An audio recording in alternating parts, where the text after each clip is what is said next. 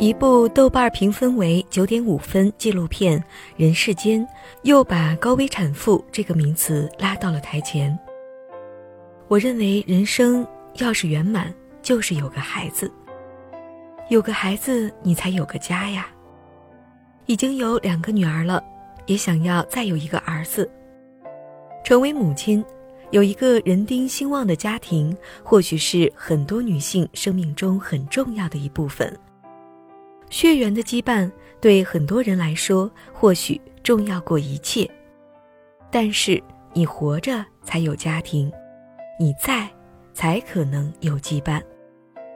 对于严重心脏病患者。和患有其他致命性疾病的群体，怀孕生子的风险性，这里就不赘述。今天，小爱更想和大家聊的是高龄产妇们。四十一岁的董卿，四十六岁的朱丽倩，四十七岁的林青霞，四十七岁的伊能静。我们看惯了高龄明星平安产子的消息，以为生个孩子并没有生命危险。却忽略了公众人物和普通人的财力保障区别，更何况徐若瑄四十岁怀孕，做宫颈缝合术，卧床五个月；大 S 四十一岁怀孕，不幸流产。在能够享受顶尖医疗条件的人群中，高龄生育尚且如此困难，更不要说没有如此保障的普通人了。今天，小爱就想和大家讲讲高龄生育的风险。一、受孕难度增加。医学上将年龄大于等于三十五岁的孕产妇称为高龄产妇，因为女性在三十五岁之后，身体各项机能处于下滑状态，各种生育风险将显著增加。随着年龄的增加，女性卵细胞的质和量下降。加上下丘脑垂体、卵巢轴功能减退，造成妊娠率降低。三十五岁女性的生育能力仅为二十五岁时的百分之五十，到四十岁时又下降到三十五岁的百分之五十，不孕症的发生率逐渐增加。同时，男性最佳生育年龄大约在二十五到三十五岁，随着年龄增长。男性的精子数量和质量也都在不断下滑，不良生活习惯如烟酒等都会成为精子杀手。父母双方年龄越大，受孕难度就越大。纪录片中，儿子因公殉职的母亲应贤梅尝试了四次试管，全部失败。虽然在第五次成功，但在过程中面临的财力、精力的损耗是巨大的。这个故事有一个完美的结局，但我们要知道，不是每个故事都可以美好。二，怀孕后的风险也增加，由于身体各项机能的减退，高龄产妇在妊娠期各种并发症的发生率也会升高。高龄产妇妊娠期高血压的发生率会高于年轻产妇，这可能与胎盘形成不良有关。另外，高龄产妇工作和心理压力较大，也会对血压有影响。妊娠期的糖代谢发生变化，胎盘分泌的激素具有拮抗胰岛素的作用。年龄越大，胰岛素的敏感性越低，越易发生妊娠期糖尿病。同时，高龄者较多发生肥胖，而肥胖本身就是糖尿病的高危因素之一。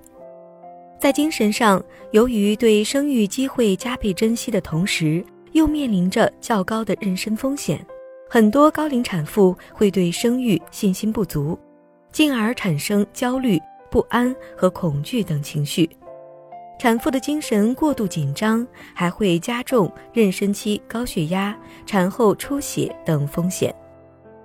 另外，怀孕可能成为一些疾病发作的诱因。而且，因为孕期用药的限制，让疾病在孕期的发作会更难熬。三，生产时的风险增加。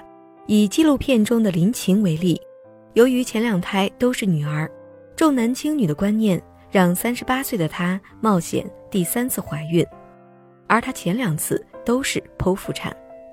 剖腹产会导致瘢痕子宫，而瘢痕子宫的妇女。再生育显然比完整子宫者更具复杂性和危险性。孕囊若着床在子宫瘢痕处，可形成瘢痕妊娠，可能导致难以控制的大出血，甚至子宫破裂。如果剖宫产切口处瘢痕愈合不良，子宫内膜受损，再次怀孕时易形成凶险性前置胎盘及胎盘植入，可致无法预见的大出血，甚至需要切除子宫。片中的林琴就是一个非常危重的案例。这场手术，她一共失血一万毫升，并最终切除子宫。而手术室外的家属面临要切除子宫的情况，纠结的却是：真的没办法了吗？不知这一切对林琴来说是否值得？四、影响胎儿健康。